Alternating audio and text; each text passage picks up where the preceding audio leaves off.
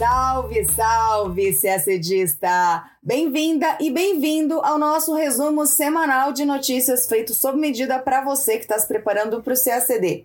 E o que foi notícia entre os dias 4 e 10 de setembro? Cúpula do BRICS, claro. Esta edição foi virtual por causa da pandemia e a gente fez um resuminho com as partes mais importantes da fala do presidente Jair Bolsonaro.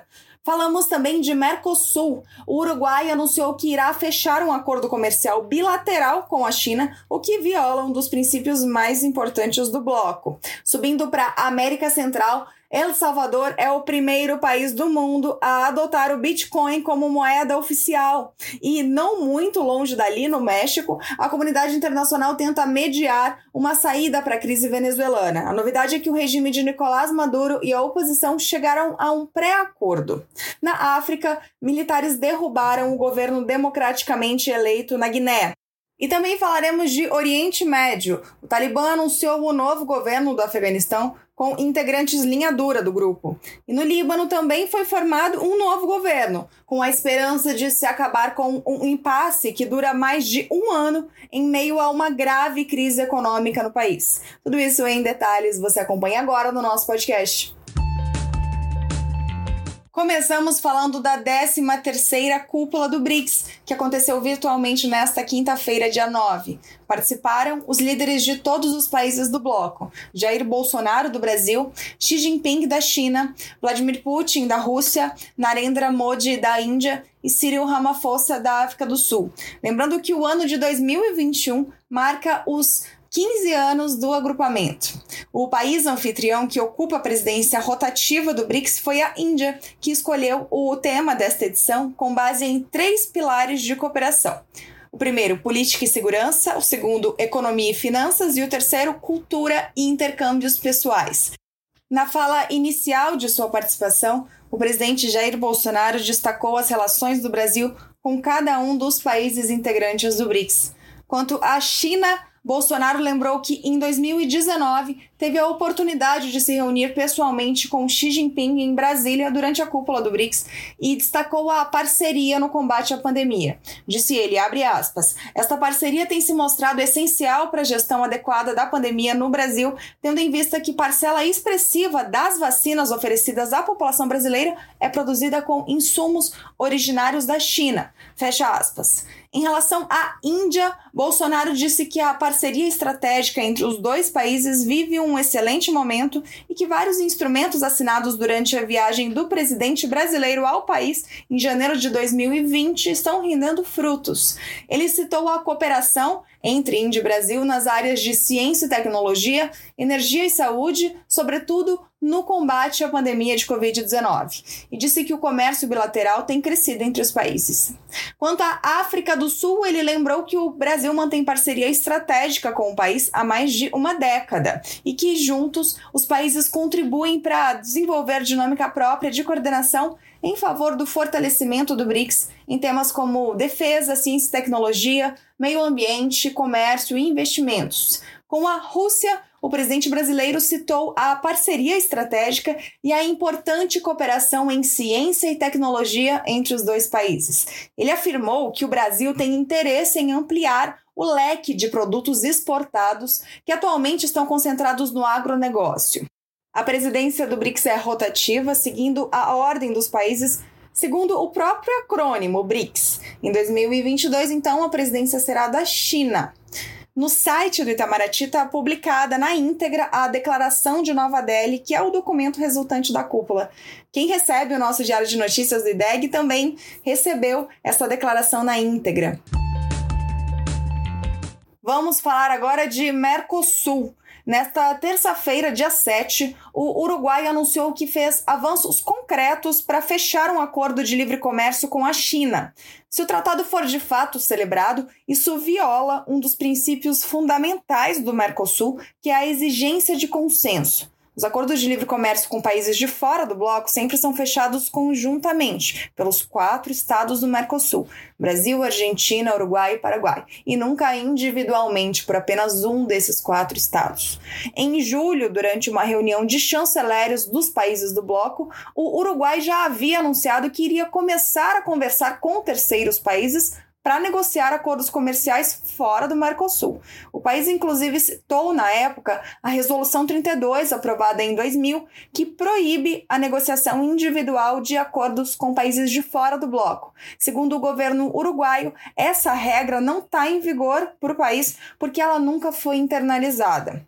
A flexibilização das regras no Mercosul, defendida pelo Uruguai e pelo Brasil, é uma das principais divergências com a Argentina, que tem o apoio do Paraguai.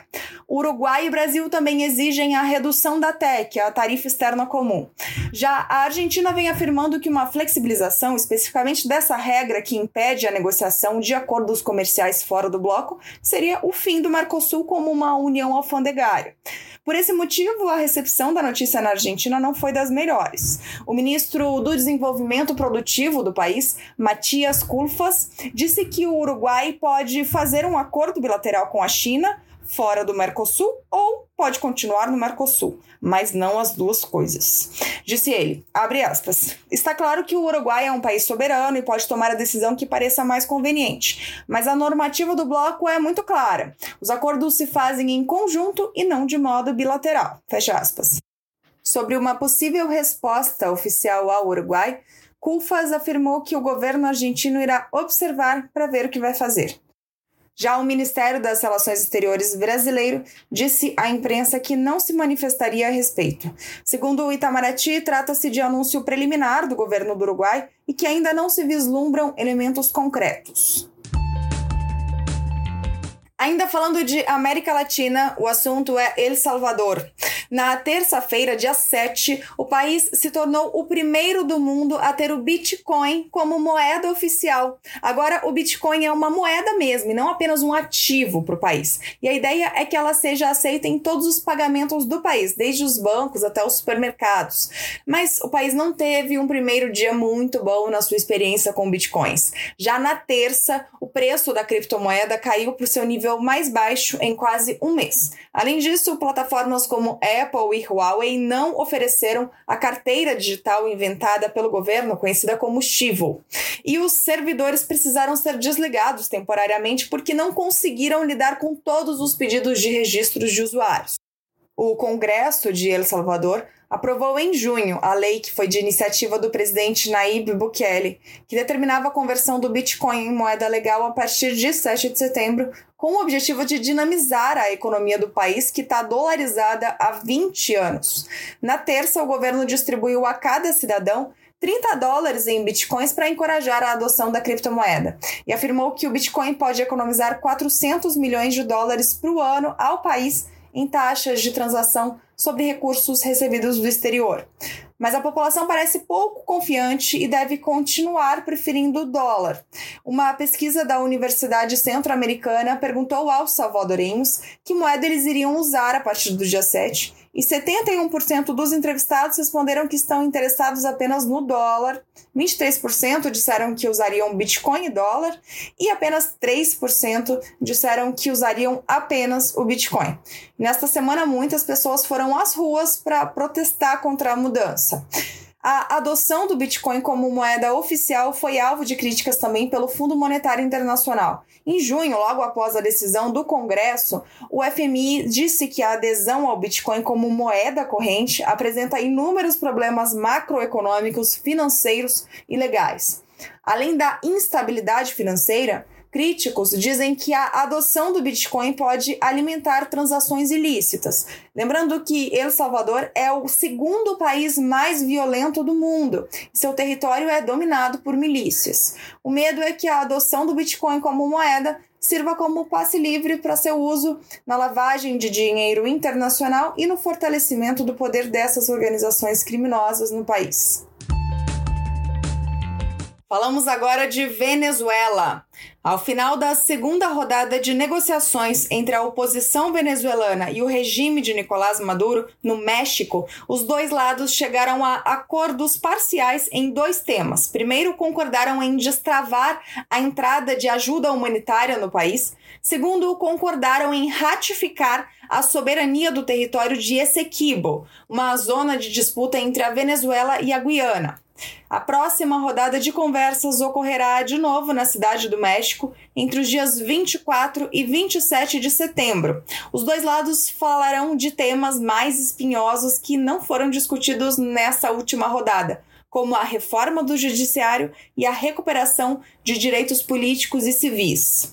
As negociações são mediadas pela Noruega e têm como objetivo principal a suspensão das sanções econômicas contra a Venezuela, que é uma exigência do regime de Maduro, e a garantia de eleições livres no país, que é uma exigência da oposição.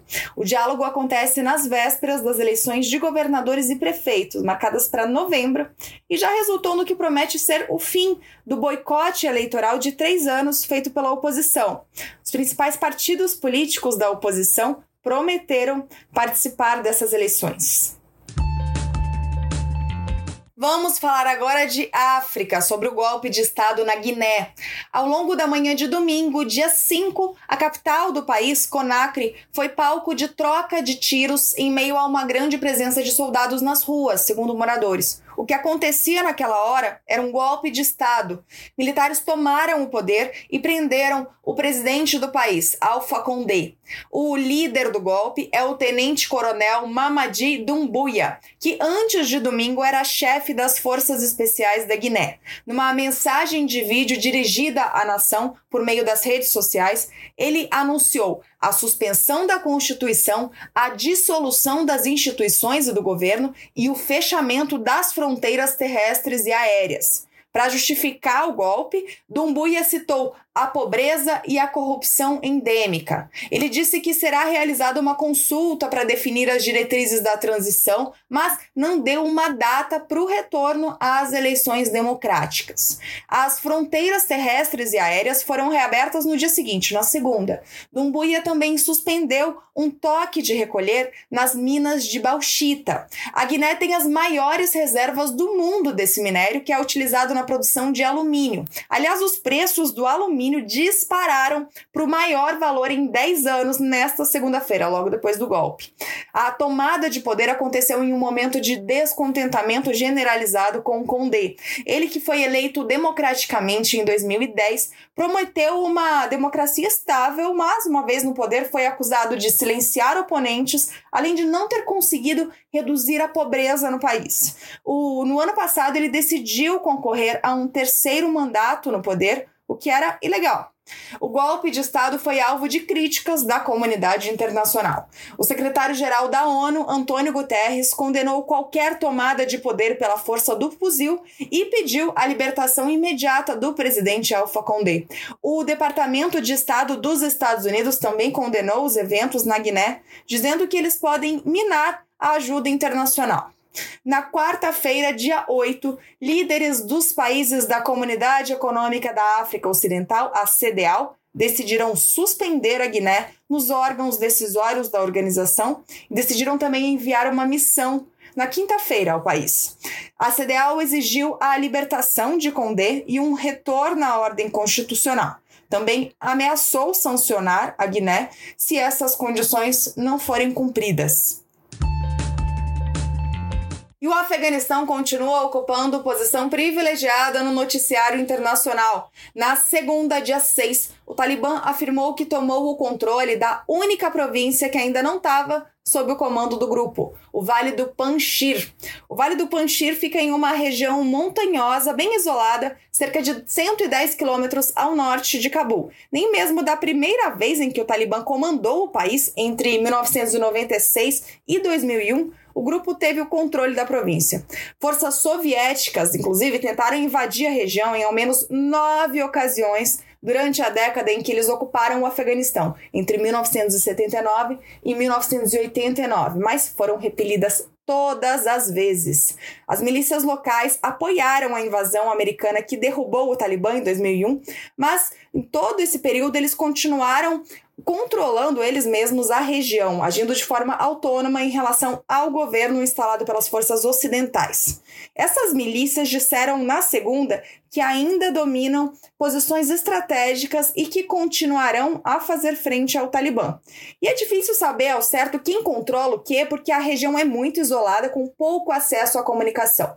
Provavelmente o Talibã obteve mesmo o controle da província, porque durante a semana circularam fotos que mostram soldados talibãs em frente ao palácio do governador na capital da província e também imagens da bandeira do Talibã em alguns pontos da região. No dia seguinte, na terça-feira, dia 7, o grupo anunciou os membros do governo interino do Afeganistão.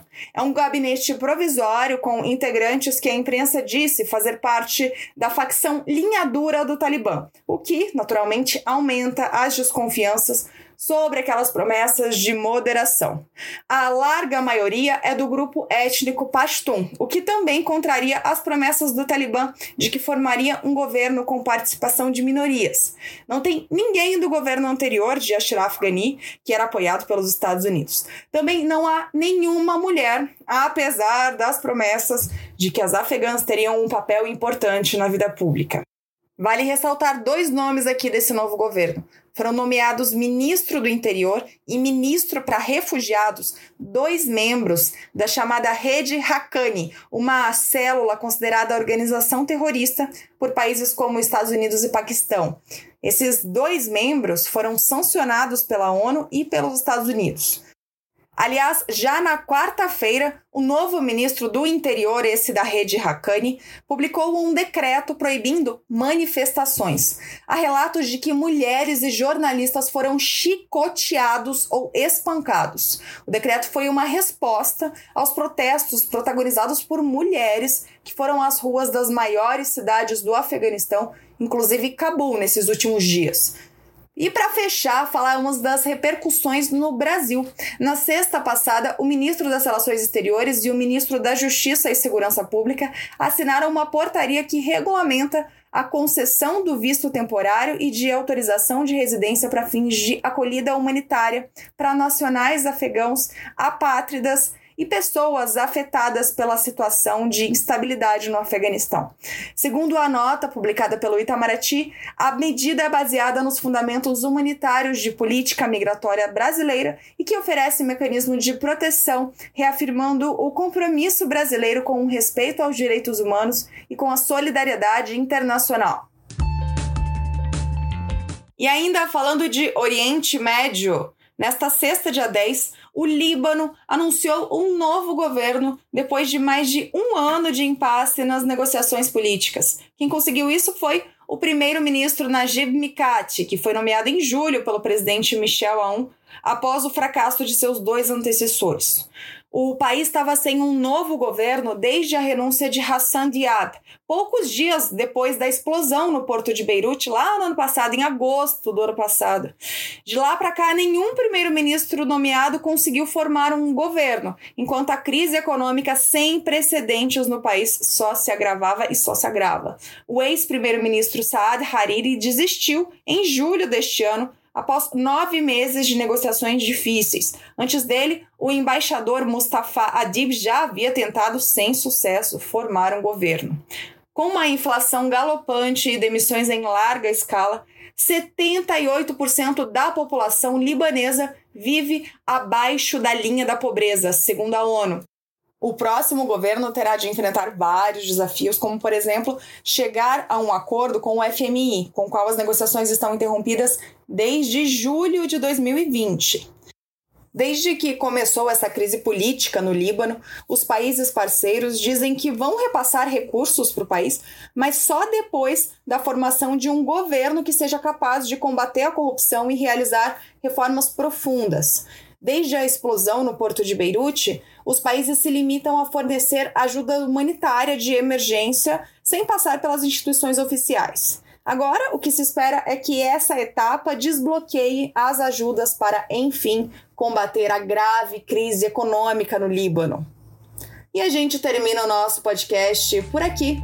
Uma ótima semana, bons estudos e até sexta-feira que vem.